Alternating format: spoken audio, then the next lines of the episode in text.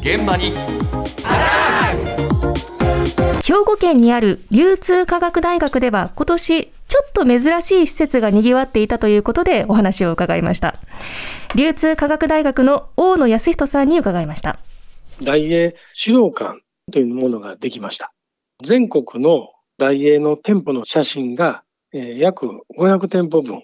あとは当時のあの新聞広告であったりとか業務マニュアルそういったものをご覧いただくことができますまあ、これはもともとその大英を作った中内勲が流通科学大学の創設者なんですが、大英に関する資料をたくさん寄贈いただきました。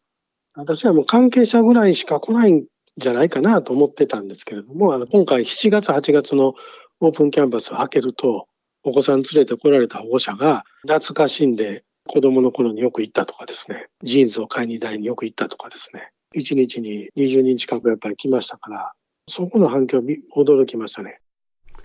あそう、うん、大英の中内さんが作った大学なの。そうなんです。流通科学大学というものを中内勲さんが作った大学なんですけれども、うんはい、大学の構内に大英資料館というものがあるそうです。わ、えー、かりやすいな。そうですね。資料がいろいろ置いてあるんですけれども、えー、今年のオープンキャンパスも大層にぎわったということで。そうですか、えー、懐かしいんだなみんな大英そうですね、ね、資料館自体は2006年に作られたものなので、まあ、昔からあったんですけれども、えー、今年ですねほぼ全店舗の大英の写真をネット上で公開してから問い合わせが殺到したと、はい、いうことなんです。ですので気になる方現地に行かなくてもホームページ上で見ることが見られるわけ、ね、見られます、はい、大英写真集というふうに調べていただくと出てくるんですが、例えば都内だとひもん屋店。安子さん、このひもん屋店。有名でしたからね。目黒通り沿いに大きくボーンと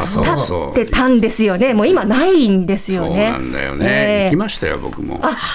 そうでしたか。2006年に閉店しているんですが、ひもん屋店の写真もですね、オープン当時、昭和50年の写真がこういうふうに出てきます。スタジオにちょっと印刷してお持ちしましたけれども、懐かしいですかね、当時の面影覚えてますか？懐かしいですよ、やっぱりね、こういう写真見ると、あこうだったなと思いますもんね。今、お店の名前が変わって、イオンスタイルひもんやっていうふうに変わっていて、ね。イオングループの傘下に入っていますので、名前も変わっています。そうなんだな、はい、それから埼玉の川口店、こちらも大きな店舗だったんですが、うん、こちらも調べてみると、昭和60年のオープン当時の写真が出てきたりしまして、こちらは全く別のショッピングセンター、あの見える川口という店舗に変わっているということなんです。ですので、すでにもう今はなくなっている店舗も多かったりするので、皆さんこう写真を見ると当時の記憶が蘇ってくるのかなというふうにね、ね思うんですけれども。そしてこうした懐かしい思い出というものがですね、今注目を浴びています。中にはもっと個人的な思い出を残していこうという取り組みも広がっているんです。個人的な思い出？はい。もっと細かい小さな思い出ですね。うん、続いて、大阪市立上東図書館の館長、愛想大輔さんに伺いました。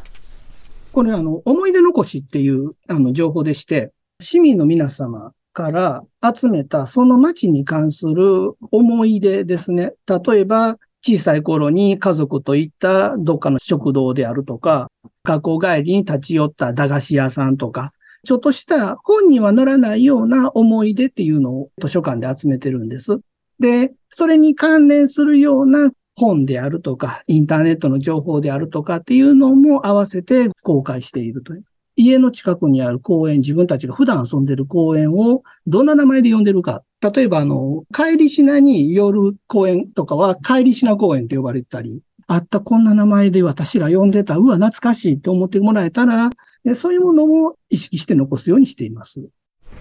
いいな、この関西弁。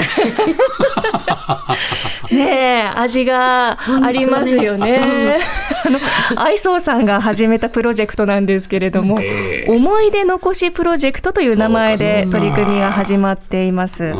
で近所の例えば公園の名前遊具の名前とかで皆さん名称あったりするんですけど、うん、プリン公園とかですね、えー、あのタコ公園とかそういったところに紙芝居のおじさんがいたよっていう思い出ですとか、えー、あともっと古い昭和の思い出になってくると学校のプールの授業。古い。古い。古い。昭和が古いだって？武野さんあの私もあのギリギリ昭和生まれですので あの共感できる仲間です。すいません。はい突き放したわけではないんですけどあのプールの授業で川ですね。大和川を泳いでいましたっていう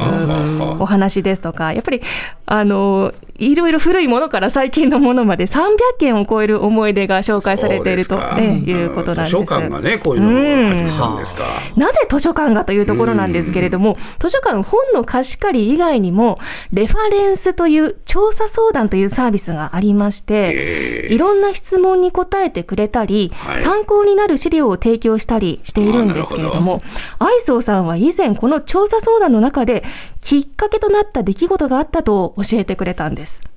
ある、まあ、有名な方が若い頃にストリップ劇場でアルバイトをしていた。で、そのストリップ劇場を調べてるんやけれども、場所わかるか？っていう話があって、で、大体その街の歴史が書いてある本ってそこの自治体が作ってたりするので、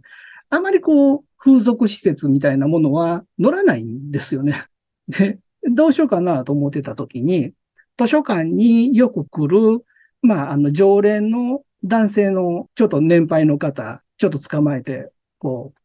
おはようございます、言うて、ちょっと聞きたいことあるんですけど、いいですか？この近所になんとかっていう、こう、ストリップ劇場があったいう話があって、今その場所調べてるんですけれども、知ってはります？って言ったら、まあ、一発で答えが返ってきて、そこや、言うて。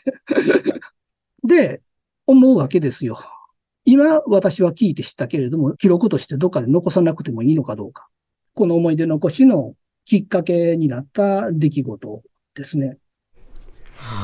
著名な小説家の人なの？小説家の方ということで、個人情報もあるので、お名前まではね、教えてくれなかったんですけれども、この辺りにストリップ劇場があったけど、どこだったのかなっていう相談があったそうなんです。はいでこうした取り組み、例えばあの都内目黒区でも行われていまして、デジタルアーカイブという形で個人の思い出を集めたり、まあ、資料として残りにくいこうした思い出を残していこうという取り組みが。結局ね、地図ができるんだな、小さな。細かい。はい。えー、僕昔ね、自分でエッセイ書くときにね、えー、あの、渋谷の図書館行って、もう本当に細かい地図を書いてね。住宅地図、ね、それを見て、一つずつこのね、潰していくと、通りの名前から、お店の名前から出てくるってね、やっぱりそうすごくね、具体的で、えー、イメージが湧きやすいんですよ、うんうん。そういうのとっても大事だと思いますね。い、ね、いや、こういうのがあちこちで広がってきてるんですね。そうなんです